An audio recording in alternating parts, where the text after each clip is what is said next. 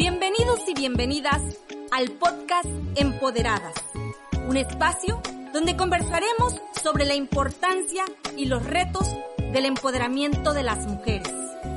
Abrimos un diálogo con mujeres empoderadas que son referentes en sus espacios de incidencia, con el objetivo de otorgarle a sus pares herramientas y experiencias de vida que nos permitirán crecer juntas. Soy Erika Cornelio y les estaré acompañando en cada episodio. Comenzamos. Oye, Lore, pues muchísimas gracias por, por, estar con nosotras aquí en Empoderadas. La verdad es que para mí es un honor, como siempre, eh, contar con invitadas excepcionales y sobre todo que sean mis amigas. Así que muy contenta de tenerte eh, después de estarle intentando varias veces en el Zoom. No lo pudimos hacer a través de, eh, de Empoderadas en el Facebook Live, pero bueno, eh, al final de cuentas lo importante es hacer el en vivo y que se pueda grabar este podcast para que lo podamos reproducir en las otras plataformas. Eh, como saben ustedes, este podcast lo pueden encontrar en Spotify, lo pueden encontrar en iVoox, lo pueden encontrar también en YouTube. Entonces, eh, no pasa nada, eh, al final de cuentas, pues va a, estar, va a quedar grabado y se los vamos a transmitir en todas las demás plataformas. Así que muchísimas gracias antemano. Mil gracias, eh, Lore, por sumarte a esta, a esta actividad que realizamos en el podcast de Empoderadas. Eh, ya eres eh, la, la quinceava invitada de nuestro podcast, así que muy contentas de tenerte, de saber de ti y de, y de, y de, poder platicar contigo de toda tu experiencia en el tema que tú muy bien manejas, que es la inclusión y el emprendimiento. Así que antes que antes de, de, poder entrar en la plática, eh, quiero leer un poquito de lo que has hecho, porque creo que eh, mis, mis, mis seguidores en, en todas las plataformas, eh, quiero que te conozcan y quiero que sepan lo que has hecho en esto, en, en tu corta edad además, ¿no? Entonces, mira, eh, Lorena Julio, déjenme decirles que es una defensora de los derechos humanos, nacida en eh, Hilario Argentina. Posee un máster en políticas públicas comparadas por la Facultad Latinoamericana de Ciencias Sociales y una licenciatura en comunicación social por la Universidad Nacional de La Plata. Ha trabajado eh, durante los últimos 15 años, imagínense, en la promoción y protección de los derechos humanos en América Latina y los Estados Unidos. Trabajó para el gobierno de Argentina como jefe de prensa en la Secretaría de Derechos Humanos de la provincia de Buenos Aires, así como en el equipo de coordinación del programa de atención a grupos vulnerables. En el ámbito internacional, Lorena trabajó en la Organización de Estados Americanos, la OEA, como oficial de programas del Foro de Jóvenes de las Américas en el marco de la Cumbre de Presidentes. Después de eso, asumió funciones como oficial de comunicaciones en el Young American Business Trust, hizo cursos de emprendimiento en Israel, eh, la Startup Nation, becada por la Agencia Internacional de Cooperación de Israel y en uno de los ecosistemas de innovación más importantes del mundo como lo es Silicon Valley, participando en un programa para emprendedores de alto impacto en la Universidad de Berkeley y también se capacitó en liderazgo en un programa de 12 meses de duración enfocado en agentes de cambio social en el sur de India, en Kantari. En 2020 participó representando al continente americano en Jai una campaña global por la paz y la no violencia, promoviendo las banderas de la no discriminación y la cultura de paz. O sea, que es una mujer que ha trabajado en muchos temas y que además pues es activa constantemente haciendo cosas a favor de muchas personas y sobre todo a favor de los derechos humanos. Así que bienvenida, Lore. Muchas gracias por estar aquí con nosotras. Muchísimas gracias, Erika, por, por la invitación. Estoy muy, muy contenta, me siento súper halagada de ser parte de Empoderadas. Muchas gracias. De verdad que para nosotras eh, que siempre estamos haciendo esta esta esta actividad que es que son los podcasts de grabar este tipo de entrevistas es justamente para visibilizar los talentos y muchos de los referentes de mujeres que están haciendo cosas en el mundo y que además nos permite a nosotras las mujeres como visibilizar de los espacios de incidencia en los que estamos trabajando las mujeres. Entonces, a mí me parece fundamental que las mujeres estemos haciendo tantas cosas y que estemos incidiendo en muchísimos espacios, porque justamente eso hace que vayamos cambiando estos paradigmas y estas formas de ver el mundo desde una, eh, desde un mundo eh, heteropatriarcal y donde las mujeres tenemos que cambiar la forma de que se vea que se vea el mundo con las mujeres, ¿no? Entonces a mí me encanta que estés aquí con nosotros eh, y con nosotras, porque seguramente muchas van a, a, a, ver tu experiencia en el trabajo con los derechos humanos y sobre todo con los temas de inclusión. Así que muy, muy bienvenida. Y el primer tema que a mí me encantaría que nos platicaras es eh, ¿cómo, eh, cómo fue para ti llegar a los temas de inclusión, cómo ¿Por qué, por qué eh, llegó a ti el tema de la inclusión y el emprendimiento? Sobre todo el de la inclusión, porque creo, no sé si o estoy mal, tú cuéntanos, de eh, que primero llegó la inclusión y luego el emprendimiento. A ver, cuéntanos. Eh, sí, es así. Muchísimas gracias por la pregunta. Em, desde que fui a, la ciudad de La Plata, que es una de las ciudades universitarias por excelencia aquí en Argentina, empecé a involucrarme con distintos movimientos de derechos humanos. Digo, tengo 35 años, uno dice, uh, eh, hace 15 años que trabaja. Sí, yo siento que hace 15 años que soy promotora de derechos humanos, ¿no? Digo, cuando uno se suma a una marcha, cuando uno eh, levanta una bandera, cuando uno participa activamente, eh, de verdad que hace advocate, ¿no? De alguna manera uno está promoviendo eh, los derechos. Y bueno, la ciudad de La Plata y la facultad en donde estudié eh, comunicación social, creo que fueron la puerta para que eh, me involucrara activamente con determinados sectores de, la sociedad, que empezara a trabajar directamente con grupos vulnerables. Digo, no, esto es algo que siempre había estado sembrado en mí, pero sí en la ciudad de La Plata fue que empecé a eh, a militarlo de alguna manera. Eh, en diversos eh, ámbitos, ¿no? primero fui la coconductora de un programa de radio en el que denunciábamos abusos policiales, lo que en Argentina llamamos gatillo fácil, ¿no? Cuando la, policía, las fuerzas de seguridad desaparecen personas. Eso fue cuando, mientras estaba estudiando. Eh, después me fui acercando a distintas organizaciones de derechos humanos con distintas temáticas. Cuando empiezo a trabajar en, el gobierno, en la Secretaría de Derechos Humanos, ya formalmente este, trabajaba en el área de eh, grupos en situación de vulnerabilidad. Y digo, siempre lo digo, hoy trabajo con personas con discapacidad, pero también trabajaría con niños en situación de calle, también trabajaría eh, con refugiados, digo, eh, con cualquier eh, grupo o con cualquier persona que esté en situación de vulnerabilidad, em, definitivamente ahí voy a estar este, involucrada. Donde haya un tema de, dignidad de la persona, eso es lo, lo, que me motiva, ¿no? A trabajar. Em, y por eso empecé este camino de promoción y protección de derechos. Oye, y, fíjate que hablando de estos caminos que tenemos eh, las mujeres a veces en, la vida, ¿no? Y que decidimos además asumir como una causa, eh, me parece que la inclusión además es un tema eh, que no es, no es conocido, por lo menos en, en, la totalidad de las personas en todas las sociedades, sobre todo ahorita yo he estado dando un curso justamente de, inclusión y hay como todavía un tema eh, que nos falta trabajar, que nos falta eh, justamente transformar también la forma de cómo piensa eh, pues la población en general en los temas de inclusión, de cómo percibe a, los otros, sobre todo a las personas con alguna, algún tipo de discapacidad.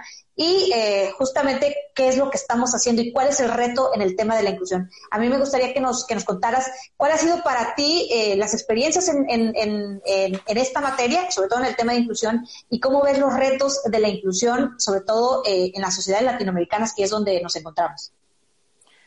Bueno, acá tengo que hacer un statement personal. algo que definitivamente es la filosofía que yo promuevo a mí no me gusta hablar de inclusión, para mí lo que tenemos que promover es la equidad. La idea de inclusión para mí significa que vos le estás dando la chance, la oportunidad a alguien de insertarse o de ser parte. No, para mí somos todos partes de la sociedad. Lo que tenemos que promover es que todos tengamos el mismo eh, acceso al goce de derechos, ¿no? Por eso es que yo prefiero siempre hablar de equidad y no de inclusión. Por supuesto, así como vos lo planteás, hay muchísimo camino que andar para que el común de la sociedad entienda la importancia de generar esta acción. Llámelo inclusión, llámelo eh, equidad. Y entiendo que por ahí eh, hablar de inclusión eh, hace que el concepto sea mucho más fácil de captar y de entender y que uno vea cómo se puede aplicar. Pero en cuestiones de discapacidad, hablar de inclusión, hablar de equidad, hablar de integración, es mucha la diferencia. es mucha, es muchísima la diferencia entre un eh, concepto y otro. Porque lo que nosotros planteamos o lo que yo promuevo es que todos tenemos los mismos derechos por el solo hecho de ser humanos, ¿no? Los derechos fundamentales, que es lo que todos debemos gozar, los tenemos todos. Entonces, no importa cuál es tu característica, cuál es tu capacidad, digo, si tenés una capacidad más, una capacidad menos, más, ese no es el punto que determina que vos tengas que poder gozar de tus derechos. Eh, ¿Me explico? Sí, em, eh, y yo coincido contigo. El, tema de mm, eh, percibir, yo creo que cuando se habla de inclusión o, de establecer el concepto de inclusión, me parece que es un poco hacer incidencia en algo que normalmente no, em, no tenía como voz eh, me parece que es, quizás una forma de eh, evidenciar que algo no estamos haciendo bien. Y quizás por eso el tema de la inclusión eh, hace como más ruido y, creo que tiene más, uh, como que eh, lo escuchan más, eh, o sea, la población en general puede escucharlo más. Aunque coincido contigo que el tema eh, de base o el tema de, fondo es el tema de que todos tengamos el mismo trato, la igualdad de oportunidades en las mismas circunstancias, ¿no? Yo creo que esa es, ese es el gran reto. Y a mí me gustaría que nos que nos contaras un poquito cómo ha sido eh, para ti o qué acciones has ah, realizado tú en esta materia y que nos puedas contar algunas de tus experiencias ya trabajando con grupos eh, justamente en temas de discapacidad y haciendo ya proyectos que tengan que ver con este tema de la inclusión.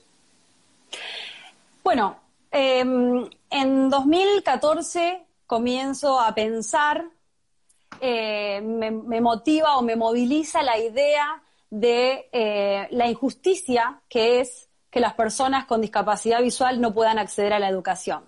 La realidad, eh, de acuerdo con datos del Banco Mundial, es que solo el 20% de las personas con discapacidad en América Latina, de los niños con discapacidad en América Latina, acceden a la educación, el 20%. Entonces, imaginen eso, el impacto negativo que tiene a lo largo de toda la vida este, de la persona, ¿no? Después poder acceder a un trabajo digno, eh, los mismos datos del Banco Mundial dicen que el 90% de las personas con discapacidad adultas están fuera este, de la fuerza de trabajo, desempleadas.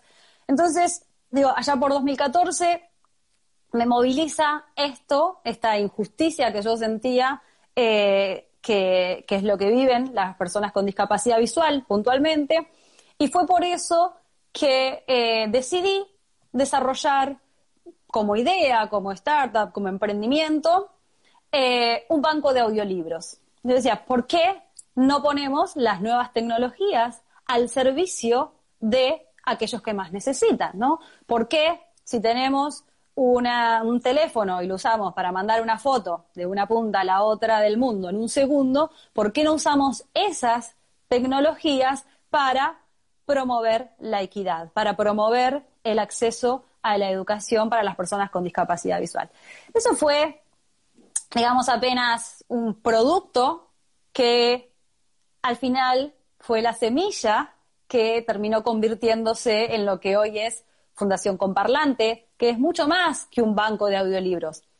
Definitivamente, esa fue, de nuevo, la semillita, lo que hizo que mucha gente empezara a visibilizar esa realidad, empezara a entender que esto era una necesidad real eh, y dar, dar luz, dar visibilidad, digamos, a, las personas con discapacidad visual. Porque esto que vos planteás, digo, como no están incluidas en el sistema educativo formal, ¿no? Porque los entornos no son accesibles, porque no se cuenta eh, con los ajustes necesarios eh, y las adaptaciones que necesita la persona con discapacidad visual, no las vemos en las escuelas, entonces pareciera como que no están, ¿no? Sí, sí, sí. Esta idea del ciclo de invisibilidad que sufren las personas con discapacidad. Entonces creo que eso fue una buena eh, manera de hablar del tema, de ponerlo en agenda, de empezar a darnos cuenta de que algo teníamos que hacer. Y la verdad es que mucha gente se sumó al banco de audiolibros porque a veces pasa con la discapacidad que nos sentimos incómodos que no sabemos cómo reaccionar. Hay tanto desconocimiento sobre las discapacidades que la primera reacción siempre es difícil, ¿no? Digo, si nos encontramos con una persona así en la calle, a veces lo cruzamos o no lo cruzamos. Nos sentimos torpes, no sabemos si agarrarle el brazo, si darle el brazo, si ponerle el hombro, si hablarle, si no hablarle, si pararnos de frente, si de costado. Digo, es una situación este, incómoda. Pero en aquel entonces, cuando yo les decía a mis amigos, a mis colegas, yo en ese entonces estaba en la OEA, trabajaba con gente de todo el mundo, entonces les decía, ¿no me grabás un audiolibro con tu teléfono? Lo que sea que estés leyendo, puede ser un artículo académico, puede ser un poema, puede ser una novela, lo que sea. Grábamelo con tu teléfono, me lo mandás y lo subimos a internet. Y lo subimos a esta página accesible para que las personas con discapacidad puedan acceder. Y fue súper fácil. La brasilera me grabó en portugués, la canadiense en francés, mi amiga de Rumania en rumano, y así logramos tener 400 audiolibros en 18 idiomas. Digo, Padrísimo. Era, un proyecto súper complicado. No, era muy simple. Y la gente sentía que estaba aportando su granito de arena con algo muy chiquito. ¿Quién te va a decir que no? Si no te cuesta nada, si ya lo estás leyendo. Entonces creo que de alguna manera, con esta pequeña acción, empezamos a generar conciencia sobre, eh, sobre la accesibilidad, que hoy es uno de los temas fundamentales y centrales con los que trabajamos en Fundación Comparlante, ¿no? Digo, eh, empezamos pensando solo en la discapacidad visual y hoy trabajamos con distintas discapacidades porque entendemos que cuando promovemos la accesibilidad eh, nos estamos incluyendo a todos. Estamos hablando de toda la sociedad, porque la accesibilidad no es solo para las personas con discapacidad. Por supuesto, Totalmente. para algunos es necesaria, pero es útil para todos. Es útil para los niños, es útil para los adultos mayores, es útil para las embarazadas. Digo, hay distintas etapas de la vida en las que vamos a necesitar de accesibilidad. Digo, hoy mismo, con el coronavirus, ¿cuántos adultos mayores están en nuestras casas encerrados y no tienen este, educación tecnológica? Cuánto nos facilitó continuar con nuestra vida el poder estudiar por internet, el poder hacer las compras por internet, el poder, no sé, hacer ejercicios mirando algo en internet. ¿Y cuántas personas o no tienen acceso a internet, que eso es otro gran tema, o sí tienen la computadora pero no saben cómo usarla? ¿No? O que los contenidos no son accesibles, porque esa es otra realidad que la mayoría de las personas desconocen. El 90% de los contenidos disponibles en Internet no son accesibles para personas con discapacidad. Una persona ciega no puede ni siquiera manejar la cuenta del banco sola, porque las plataformas no son accesibles. Entonces, imagínense lo que es tener que darle tu contraseña a otro para que te administre tu cuenta de banco, que sepa cuánto dinero tenés, a quién le envías plata o lo que sea. Vean qué, qué violento, ¿no? Entonces, hay un montón de cuestiones de la accesibilidad que tienen que ver con la dignidad. Nosotros no le daríamos nuestra contraseña del email a nadie. Exacto. Pero si tuviéramos una plataforma accesible, podríamos estudiar por internet todos en igualdad de condiciones, ¿no? Entonces, eh, por eso entendemos y trabajamos tan fuerte ahora en lo que es la promoción de la accesibilidad. La accesibilidad, ya les digo, es mucho más que rampas. Por supuesto que las rampas son importantes, ¿no? Porque muchas veces uno asocia solo con tener este, un baño adaptado o una rampa. Claro que infraestructura, ¿no? La infraestructura es súper importante. Digo, hoy nosotros estamos sintiendo lo que sienten las personas usuarias de silla de ruedas que no pueden salir de sus casas porque los entornos no son accesibles. Esta angustia que nos genera el estar encerrado es lo mismo que siente el usuario de silla de rueda cuando no puede salir porque las aceras son angostas, porque las calles están todas rotas, porque los edificios públicos están llenos de escaleras y no tienen ascensores y no tienen rampas, o si tienen rampas muchas veces están mal hechas, ¿no? Con unas pendientes imposibles que hay que ser el increíble Hulk para subir y Superman para bajarla sin morir. Claro, digo, esto de la rampa, lo de la pendiente, no es un detalle menor, porque que la rampa tenga la pendiente adecuada significa que vos puedas o no moverte de manera autónoma. Y otra vez, la autonomía es dignidad. Una persona usuaria de silla de rueda que puede moverse sola, que no depende de nadie, ni de un cuidador, ni de un familiar. ¿Se, entiende lo que quiero decir? Em, entonces, esto que pasa muchísimo, que porque pusieron la ordenanza y la gente se siente empujada, que lo tienen que hacer y lo hacen mal, digo, en estas cosas también necesitamos eh, empatía, ¿no? Yo siempre pienso, el arquitecto que la está desarrollando, que se suba a una silla de rueda y que intente transitar, que intente, que, haga, digamos, el, ejercicio de la experiencia de usuario para ver si eso que creó funciona o no funciona. Porque no es nada más hacer la rampa porque hay que hacerlo, ¿no? Sí, y, fíjate que yo ahí eh, incluso pienso, es qué tan, eh, qué tan eh, ¿Qué, tanto tenemos que transformar mentalmente, incluso para todos eh, quienes hacemos algún tipo de acción, tanto en infraestructura como en cualquier tipo eh, de temas que tenemos que visibilizar al otro y el otro es una persona con discapacidad? Y que si tuviéramos esa visión un poco más amplia de que somos tan diversos y que hay tanta diversidad de personas y que hay necesidades específicas que hay que atenderlas, podríamos tener un poquito de empatía de pensar que hay personas que necesitan ciertas condiciones específicas, tanto de infraestructura, como en el entorno social, que obviamente nos haría mucho más consciente y tendríamos ahora sí lo que nosotros queremos que es la inclusión, ¿no? Donde todas y todos estamos ahí participando activamente y donde realmente hay un interés porque todas y todos disfrutemos con dignidad todos los espacios, ¿no? Es que, Erika, ninguno de nosotros está exento de adquirir una discapacidad. Esto es muy simple, solo el 6% de las personas nacen con una discapacidad. La realidad es que la mayoría lo adquieren por un accidente o por la edad o por una enfermedad.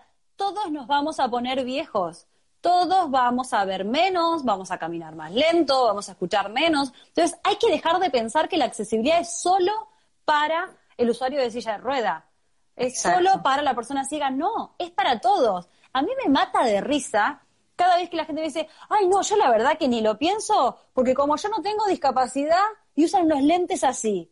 Le digo, vos no tenés discapacidad, sacate los lentes y mandame un mensajito. Escribime un comentario si vos no tenés discapacidad. ¿Entendés? No es como que siempre somos nosotros y el otro. El otro que tiene la discapacidad, yo no. Si no tenés lentes, no podés manejar, no podés escribir, no podés hacer un montón de cosas. Dejemos de pensar que el otro es para todos es para todos, tarde o temprano lo vamos a necesitar. Digo, además del ejercicio de empatía, que sería maravilloso que si pasara, es para todos. La accesibilidad es útil para todos. Sí, en algún momento u otro, al final de cuentas, la vamos a necesitar y creo que es ahí donde...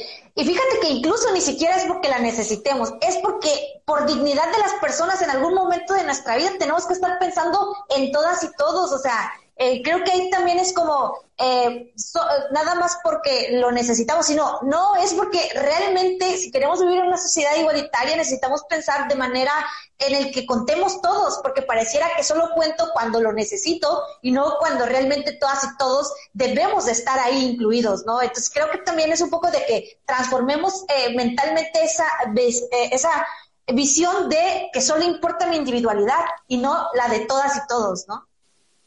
Erika, la barrera, la peor barrera a la que se ven enfrentadas las personas con discapacidad no es la infraestructura, no es la falta de acceso a la comunicación, es la actitud.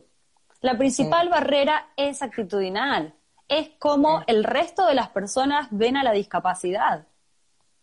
Sí, lo creo, totalmente, totalmente. Y además, como tú lo decías hace, hace unos momentos, también es falta de desconocimiento, también es la poca, eh, el poco acceso y no sé si es, ahí, si quieres tú me, tú me comentas, eh, es porque no tengo un interés de saber de los temas o simplemente estoy ajeno a los temas y no me interesa involucrarme. No sé, tú, tú nos puedes comentar un poquito de eso, pero yo creo que hay mucho de lo que a veces no, no desconocemos totalmente y no sabemos ni cómo actuar, como tú lo decías hace ratos, ¿no? Yo creo que en esto eh, un componente muy importante es el es la realidad que viven las personas con discapacidad, lo que decía yo hoy, este ciclo de invisibilidad. Es muy difícil promover la empatía cuando no los vemos, ¿no? Cuando, si no tenemos un caso en nuestra familia, ¿no? Una persona con síndrome de Down, un adulto mayor, un, ¿no? Hasta que no estoy embarazada no me doy cuenta de las rampas, ¿no? del carrito, hasta que no tengo que empujar el carrito, no me doy cuenta de qué importantes que son las rampas. Entonces, eh, yo creo que tiene que ver con este, eh, ciclo de invisibilidad que lo resumo en, tres líneas. Básicamente, porque los entornos no son accesibles, muchas personas con discapacidad permanecen en sus casas. Como no los vemos, no parecen que fueran parte de nuestra comunidad, ¿no? Si no los vemos, no, no, no es mi vecino, no, no, no lo veo. Entonces, eh, no representan un problema social. No logran nunca estar en la agenda de gobierno. Por eso es que es tan importante, eh, y, nosotros desde Fundación Comparlante estamos todo el tiempo enfocados en promover este, los derechos, en visibilizar esta realidad. Son el 15% de la población. El 22% de la población en Brasil, hay países en América Latina donde son muchos más.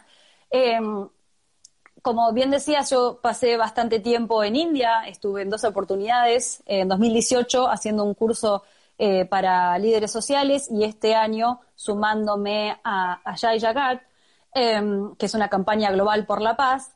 En India, por ejemplo, hay 20 millones de personas sordas. Todo lo que conocemos, la mayoría de las noticias que nos llegan desde India son de casos atroces de violaciones a mujeres. ¿Qué pasa si a una mujer sorda en India la violan? ¿Cuántos saben hablar lengua de señas? ¿Puede ir a hacer un reporte a la policía? Bueno, no lo va a hacer por una cuestión cultural, ¿no? Por la misma explotación del sistema en el que vive, ¿no? Pero digo, ¿están los hospitales preparados para los el personal de la salud habla lengua de señas? 20 millones de personas. Y cada vez que yo hacía este comentario en las reuniones, digo, eh, este año tuve oportunidad de dar varias charlas a mujeres, a niñas, ¿no? Sobre este tema, que claro, siempre es bastante complicado porque uno viene con toda su carga cultural occidental a hablar de empoderamiento a nada, a una comunidad, una sociedad que es totalmente distinta, que tiene otros valores, pero eh, el abuso es abuso acá y allá. Sí. Eh, y bueno, e, este era un tema como, ¡ah! claro, son un montón, son un montón de mujeres, ¿no? Es un montón de gente que no vemos. Sí, que no visibilizamos, como bien lo dices. Y fíjate, eh, hablando del, número de, personas con discapacidad, en México somos 7 millones. 7 millones de personas con discapacidad eh, que hay en México y volvemos al tema de incluso eh, de manera en el que el Estado es el encargado de hacer políticas públicas, proyectos en materia de, eh, de acceso eh, para las personas con discapacidad, pues realmente son muy escasas. Incluso en, este, en esta época de pandemia, justamente muy pocos programas que tienen que ver con la atención a este, al grupo en situación de vulnerabilidad, específicamente las personas con discapacidad, de todos los tipos de discapacidades, que eh, tener que adaptar todo un sistema de salud. Imagínate que tiene que saber en qué le pasa a una persona con discapacidad que le puede dar también eh, COVID, ¿no? O sea, cómo atenderlo, cómo, cómo eh, atender el caso específicamente cuando no se puede comunicar, cuando necesita un tipo de acceso específico en los hospitales y no se tengan en esos hospitales, o que eh, incluso no se tenga presupuesto para la atención eh, justo de, personas con discapacidad. Me parece que tenemos un reto importantísimo en el tema del Estado, de la autoridad encargada de resolver las eh, necesidades básicas de las personas en general, ¿no? Sí. En, en, abril creo que participamos en una sesión que hizo la Organización Mundial de la Salud donde daban cuenta del protocolo para la atención a, mujer, a mujeres, no, a personas con discapacidad, eh, en la que participaron muchas organizaciones de personas con discapacidad, por supuesto. Em, y una de las denuncias que aparecieron era personas, era en Chile, recuerdo, que denunciaban que había como una selección en la prioridad de atención a pacientes y los pacientes, las personas con discapacidad eran incluidas. Entonces, imagínense eso. No solo no tenían el trato adecuado, sino que estaban sufriendo una doble vulneración este, por parte de los efectores de la salud. Es muy, muy complicado, es muy complicado. Y es muy lamentable además que en, en las autoridades no haya como esta conciencia, justo porque eh, desde el activismo, pues hay muchas organizaciones haciendo esto de justamente visibilizar, eh, sobre todo a los grupos con alguna discapacidad, pero desde el Estado me parece que todavía nos falta no sé si pasa en Argentina, pero en México nos falta hacer políticas realmente que sean efectivas y que además visibilicen a, las personas con discapacidad. En México todavía ni siquiera tenemos, aun cuando sí tenemos una encuesta que eh, hable de las personas con discapacidad, no sabemos realmente cuántas, cuántas en realidad, así contando con necesidades específicas, tenemos en, en México. Yo creo que los retos desde el Estado son mucho mayores cuando hablamos no solamente del proceso de eh, concienciación y de sensibilización por parte de la sociedad, sino qué está haciendo la autoridad en ese sentido, ¿no? Y cuando hace políticas que simplemente son eh, discriminatorias porque son porque excluyen a un a un grupo o sector poblacional, ¿no? Sí, absolutamente. Em, en esto hay varias cuestiones. Por un lado, eh, sí, a nivel latinoamericano hay buena legislación. Tenemos leyes que están en línea con eh, los eh, instrumentos internacionales, el problema es que no se aplican. Y no se aplican por lo mismo, porque no son parte de la agenda de gobierno, porque ¿cuánto representan? El 15% del electorado. Erika, nosotros nos conocimos estudiando la maestría en políticas públicas en Flaxo. ¿Qué dice? Si no aplica el 20% de la población, no se desarrollan políticas públicas. Es así. Lo que pasa es que no están entendiendo que cuando hablamos de la persona con discapacidad, también estamos hablando de su entorno, de sus familias, de los cuidadores. No es solo la persona con discapacidad. Entonces, em, es, muy, es, es muy difícil. Y hay otra cuestión. Siempre se piensa en la discapacidad como el costo de la discapacidad y no como el valor no se piensa a la persona con discapacidad con la eh, potencialidad de ser un aportante, alguien que genere, ¿no? Es cuánto nos cuesta la discapacidad en vez de pensar, bueno, esto que hablamos nosotras, ¿no? Eh, el tema central, la herramienta que es el emprendimiento. Fundamental. Para nosotros el, el emprendimiento es una herramienta que promueve la independencia, la dignidad, ser generadores ¿no?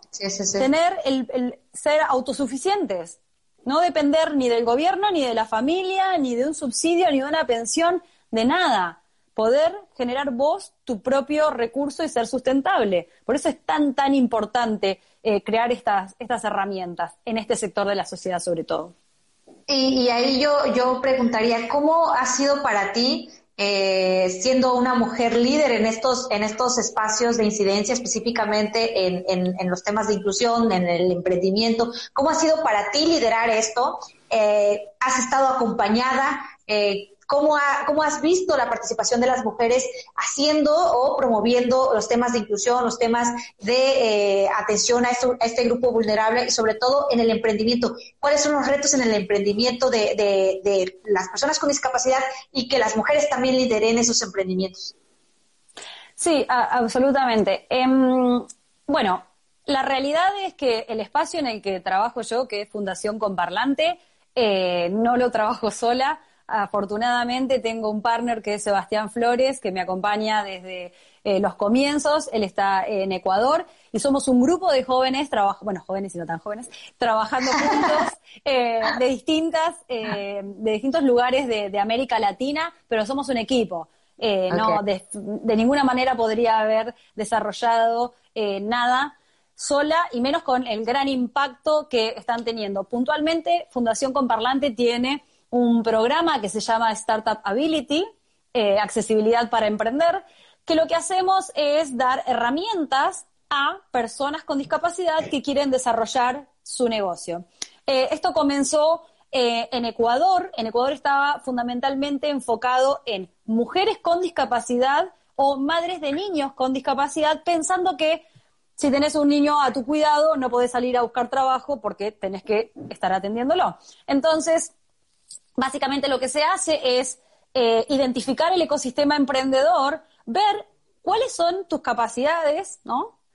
Esto es algo muy importante que trabajamos en la fundación, casi como una máxima. Nosotros nos enfocamos en lo que podés hacer en todo lo que sos, no en la discapacidad, que es algo que siempre pasa con las personas con discapacidad. Hay una característica que es la que te define. No, si al resto de nosotros no nos define una característica? ¿Por qué con las personas con discapacidad siempre pasa eso? Bueno, nosotros al revés. Miramos qué es lo que podés hacer y aparte, ¿qué te gusta? Porque no porque falte un kiosco vas a tener que poner un kiosco, ¿no? Empezar a, em, a balancear eso también. Tu capacidad, el ecosistema emprendedor y qué es lo que te gusta. Hoy la verdad es que ese programa ha tenido un salto exponencial por el coronavirus.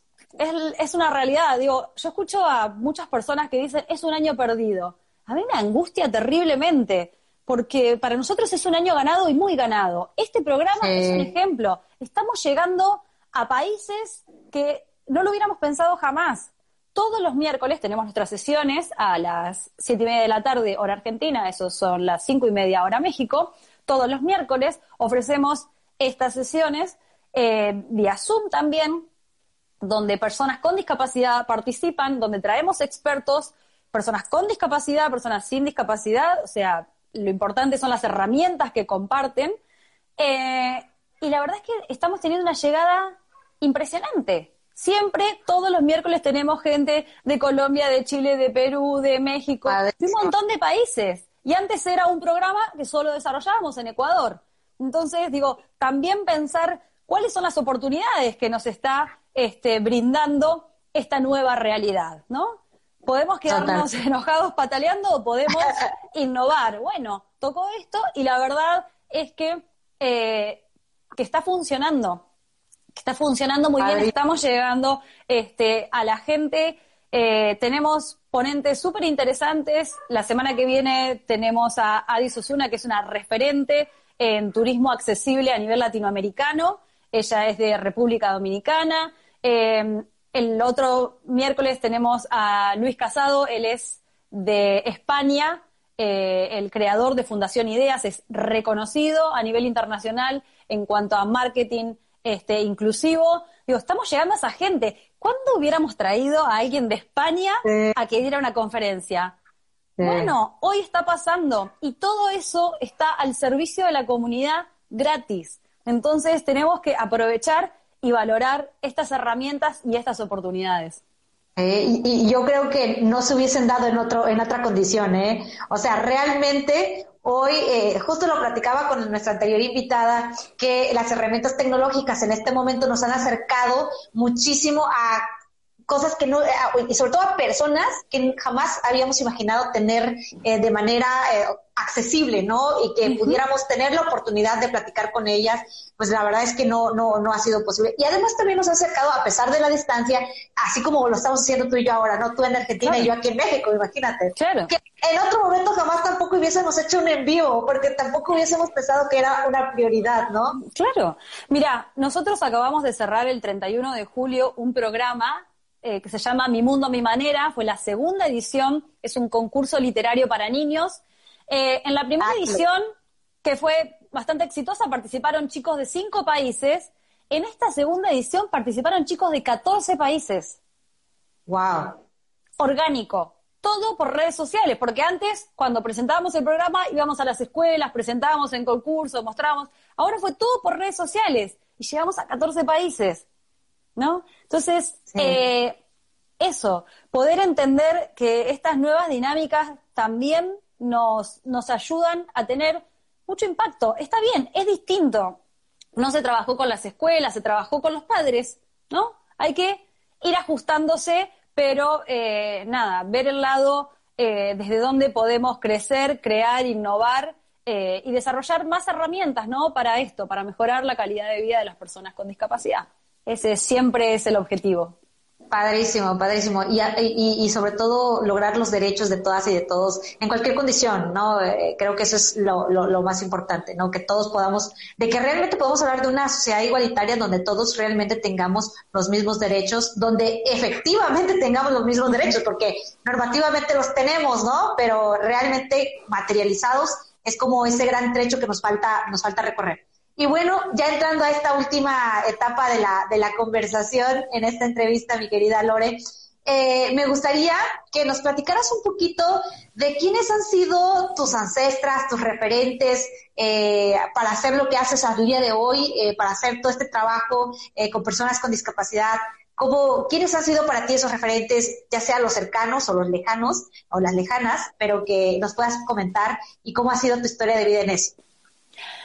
Mm, bueno, qué, qué pregunta tan difícil.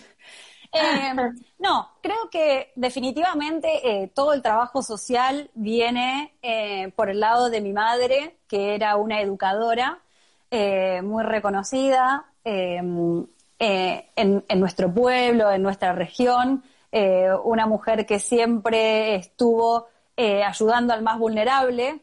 Yo era, no sé, la hija de maestra que no tenía con quién hacer la tarea, porque mi mamá siempre estaba ayudando a otros, ¿no?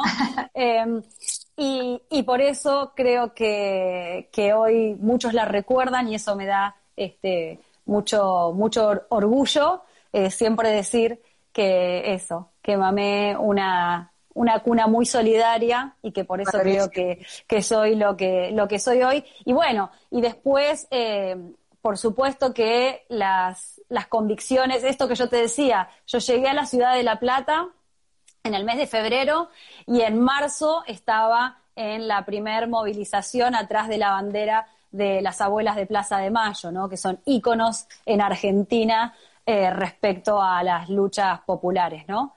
Así que creo que, podría decir que esas son las mujeres que, inspiraron mi camino. Ay, padrísimo. La verdad es que eh, en todas las, las, conversaciones que he tenido, creo que nuestras madres han sido las que nos han impulsado. Eh, siempre otras mujeres, siempre esos referentes han sido, han sido mujeres. Y también creo que otra cosa que nos ha pasado, incluso cuando ahora que hacemos camino, que hacemos activismo y demás, han sido aquellas mujeres que también están haciendo lo mismo que nosotras, ¿no? Nos identificamos, nos encontramos haciéndolo. Decíamos, incluso lo comentaste tú en uno de los chats que, a los que pertenecemos, que eh, en algún momento tenemos puntos de encuentro y eso es lo padrísimo, que te vas encontrando en mujeres que igual que tú están haciendo esto y esa es la idea también de este, de este programa, ¿no? Encontrarte y encontrar a las otras que están haciendo este trabajo tan bonito como es hacer trabajo por otras personas que seguramente nos van a necesitar y que también nosotros necesitamos al final de cuentas. Absolutamente, absolutamente.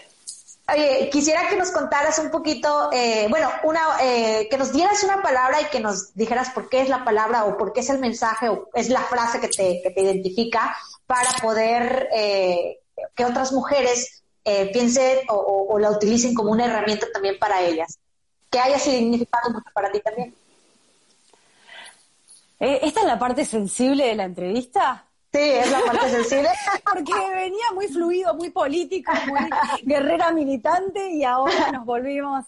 Em, no sé, yo creo que el, mensaje que, me interesa dejar siempre es eh, valorar la diversidad, ¿no? Empezar a ver la diversidad como un valor, dejar de tenerle miedo a eso que no conocemos, a eso que, que es parte de nuestra sociedad, ¿no? Eso es lo que somos, un crisol. Entonces, eh, mi frase final sería eso, cuando algo nos dé miedo porque es distinto, al revés, valoremos esa diversidad.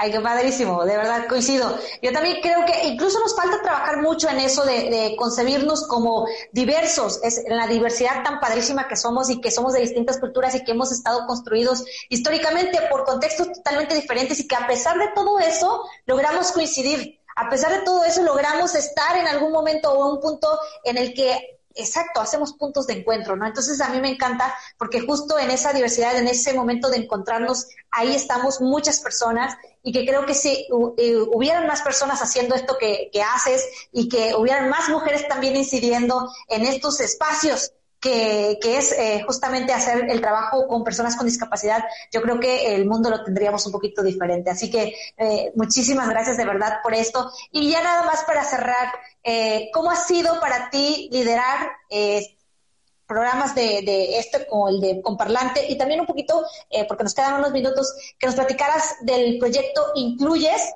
Eh, de la aplicación, porque eso no lo habíamos platicado, entonces me gustaría que nos platicaras un poquito de eso eh, para que lo conozcan también quienes nos siguen y que nos dieras eh, esta herramienta tan importante que tienes a la mano. Claro que sí, muchísimas gracias. Em, bueno, vamos de atrás para adelante, que creo que es lo más fácil. Eh, Incluyes es una plataforma, hoy te decía, estamos en cuarentena, queremos eh, comprar online, pero la realidad es que los sitios no son accesibles para personas con discapacidad. Amazon, Mercado Libre, todas las plataformas donde hacemos compras no son accesibles. Una persona ciega no puede comprar de manera independiente. Fue por eso que desarrollamos Incluyes. Es eso, un marketplace de productos y servicios pensado para las personas con discapacidad. Lo único que vinimos a hacer nosotros es fungir como puente. Ya existen todos esos productos, hay mucha gente que está desarrollando productos este, accesibles o no, digamos, ortopedia, pero también lo que queríamos era ofrecer oportunidades de, de ocio, de goce. Por ejemplo, en Argentina existe parapente adaptado. Una persona usuaria de silla de ruedas puede hacer parapente de manera independiente. Existe, ya está y es gratis. Lo único que faltaba era conectar esa oportunidad con el usuario de silla de ruedas que por ahí no sabía que eso existía y que era gratis y que se podía eh, disfrutar este, y aprovechar. Em, en Argentina también está buceo adaptado, que se llama buceo sin barreras. Ellos ofrecen esta oportunidad de usuario de silla de ruedas, persona con discapacidad visual, con distintas discapacidades motrices, pueden bucear. Ya existe, pero de nuevo, esa información muchas veces no se conectaba en esas oportunidades. Que encontrábamos páginas de ortopedia, que es necesario, pero muchas veces ni siquiera era accesible este, la página donde pudieran eh, contactar. O sea, te repito, el 90% de los sitios de Internet disponibles, de los contenidos en Internet no son accesibles.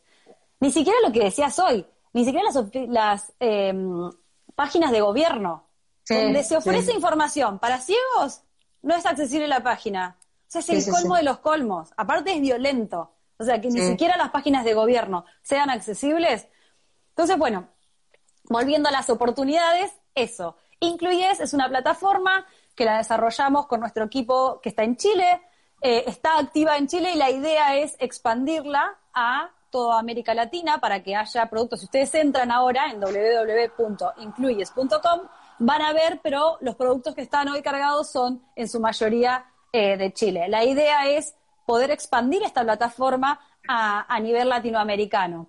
Pero es necesario. Hoy eh, si tuviéramos la página activa en todos nuestros países, la verdad es que muchas personas con discapacidad podrían estar este, comprando o adquiriendo eh, estos servicios, o productos y servicios, desde sus casas. Tan necesario en este entorno de, de pandemia, ¿no? En esta situación de pandemia. Sí, me parece que es, además me parece una herramienta interesantísima. Yo la estuve revisando, estuve eh, checando cómo, cómo estaba establecida la plataforma y me parece una plataforma bastante accesible que rápidamente puedes encontrar los productos si tú pones eh, como usuario, incluso te puedes poner como, eh, como cliente o como una persona que quiere vender algún producto, también te puedes registrar. Y eso me pareció muy interesante, ¿no? Porque tiene toda esta, todo este caminito, esa ruta donde el cliente y el usuario o el, o el vendedor de algún producto puede estar o acceder rápidamente a, este, a esta plataforma. Entonces, la verdad es que yo creo que es un, es un buen emprendimiento, me encantó. Eh, no sabía que solo estaba en, en, Chile, pensé que estaba también en Argentina, pero bueno, eh, ojalá y lo, sí pueda replicarse en otros países de, de, Latinoamérica. Me parece que es un excelente emprendimiento. Además, lo que yo creo es que mm, de alguna manera, a ver, ¿cómo decirlo? Contagia. Si vos entras en la página y ves que hay yoga para personas con discapacidad visual, decís, ¿por qué no hacerlo acá? Si yo soy profe de yoga, ¿qué tendría que hacer para adaptar mi práctica? ¿Cómo puedo yo ofrecer un servicio que sea accesible? Pensemos en esto, ¿no? O sea, corrámonos de esta idea de la persona con discapacidad eh, que, nada, que, que, busca caridad al revés. La persona con discapacidad es una persona que consume. Alguien que puede ser mi cliente, que yo le puedo vender un producto o un servicio. Totalmente, sí, sí, eso. Y sabes qué, eso también me parece que es algo en lo que tenemos que transformar nuestra mente. ¿Cómo dejar de pensar una persona con discapacidad es alguien a quien por compasión o por, eh, no sé, lo vemos como una persona tutelada a quien tenemos que ayudar y por eso le estamos generando estos espacios. No, yo creo que justo es hablarlo como iguales, es decir, somos iguales y que en, razón de eso hay que generar, mejor dicho, condiciones que a todos nos permitan acceder a los, a los mismos espacios, a los mismos derechos, a los mismos productos y servicios que tenemos todas y todos. Nada más que, obvio, cuando no están adaptados, cuando no, está, no son accesibles, para esa población, para la población con algún tipo de discapacidad, pues obviamente siempre van a estar invisibilizados, ¿no? Y creo que es ahí donde también tenemos que transformarnos mentalmente y socialmente, ¿no? Culturalmente, todo este proceso de, entender la discapacidad desde otro punto de vista, más como sujetos de derechos, más como personas activas y protagonistas, que simplemente como a alguien a quien nosotros por caridad queremos ayudar, ¿no? Totalmente de acuerdo contigo. Sí, absolutamente. Ahí nos saluda Alejandro, estuvo ayer en nuestra sesión de Startup Ability. Él él es un inventor. Él creó una silla para usuarios de silla de rueda para que hagan trekking, eh, una silla anfibia para eh, ríos de montaña, eh, tiene cabañas accesibles en Argentina y además creó un hub en un lugar de, de, acá, de Córdoba, en la sierra. Hicieron un grupo de, digamos, de, hay como un sector turístico que está todo pensado en términos de accesibilidad desde el restaurante, el spa, eh, digamos, los lugares de esparcimiento. Está buenísimo. Ayer nos compartió, no sé, cinco proyectos distintos, todos pensados desde la accesibilidad, ¿no? De pensar cómo podemos adaptar nuestros productos para venderlos. O sea, les estamos diciendo a los emprendedores, les estamos diciendo a los empresarios, adapten lo que ya hacen, adáptenlo, van a vender más. Tienen un 15% de la población que pueden ser sus potenciales clientes. Totalmente, totalmente. Y súper interesante. Fíjate que también aquí nos hablaron de Chile, dice, por suerte eh, se está legislando, eh, ah, bueno, sí, sí, nos dice, se está legislando el tema y se está construyendo bastante, pero aún falta mucho, mucho más. Dice, la gente olvida que todos tendremos algún tipo de discapacidad en cuanto envejezcamos y la eh, habla de la gerontoarquitectura. Eh, hablaba... de accesibilidad la accesibilidad, él hablaba justamente cuando ah, estábamos platicando de estas eh, estructuras que a veces hacemos eh, y que no se tiene una visión de, de, accesible para todas las personas, ¿no? Y que todavía no se hace mucho en, muchos estados, pero que en Chile ya están haciéndolo. Entonces me encanta porque además tenemos, eh, nos están viendo desde varias partes de, de, Latinoamérica, entonces la verdad es que muy contentas de tener. Muchísimas gracias, Lore, gracias de verdad por esta oportunidad de platicar contigo. de verdad que todo lo que, lo que estás haciendo eh, nos impulsa a otras mujeres a que veamos que sí es posible estar incidiendo en todos los espacios y la inclusión es uno de ellos, eh, el trabajo con personas con discapacidad es uno de ellos y creo que hay un reto mucho mayor para todas las mujeres de asumirse como liderazgos en estos, en estos temas.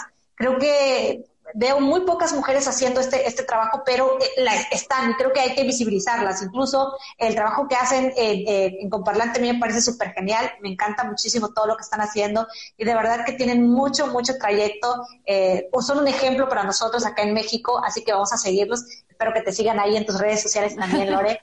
Muchas este, gracias. Agradecida de tenerte. Muchísimas, muchísimas gracias por este espacio. Me encantó la charla. Ojalá que pronto nos encontremos eh, y que sea por allá comiendo un mole poblano, algo rico. rico. Muchísimas gracias, Lore, gracias y pues bienvenida. Ojalá podamos tener otra plática, de verdad, este, y que la podamos hacer en Facebook. Esta ya la hicimos aquí en el Instagram. Te agradezco muchísimo. Espero tenerte de nueva cuenta y pues saludos hasta Argentina y que sigas pasándola bien y quedarnos en casa cuidándote mucho con este coronavirus que nos ha puesto haciendo pues estos retos, ¿no? Pero que los hemos estado aprovechando muy bien. Muchísimas gracias, buenas noches. Buenas noches a todos, saludos.